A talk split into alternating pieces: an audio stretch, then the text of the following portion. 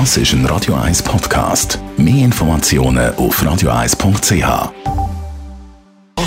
Gesundheit und Wissenschaft auf Radio 1. Unterstützt vom Kopfwehzentrum Irlande Zürich. www.kopfwww.ch Wie viel Strom verbrauchen wir eigentlich mit so praktischen digitalen Dienstleistungen wie Online-Shopping, Streaming von Musik, Film und Serien auf Netflix? Ihr ahnt es natürlich, vielleicht haben Sie es auch schon gehört, viel, viel, viel Strom. Die Universität Zürich und das Gottlieb-Duttweiler-Institut die haben in einer Studie mal die Auswirkungen von der Digitalisierung auf den Klimawandel genauer angeschaut. Als Ganzes einerseits kann man sagen, Digitalisierung hat vieles einfacher gemacht und effizienter, ganze Produktionsprozess.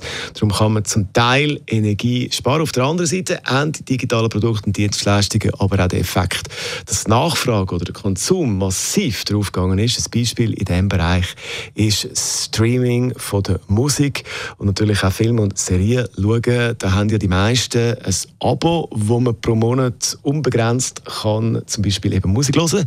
Also hört man viel mehr Musik und man hat den Stromverbrauch da mal abgerechnet auf einen bestimmten Song, den man genauer angeschaut hat, und zwar ein Sommerhit aus dem Jahr 2017, Despacito, mit weltweit 4,6 Millionen Streams in weniger als einem Jahr.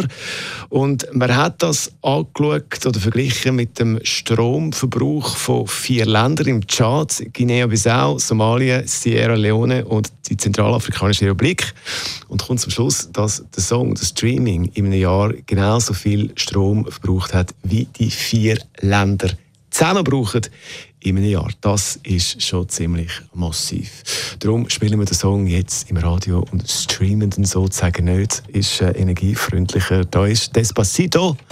Auch wenn es regnet heute, ein Sommerhit bei Radio 1.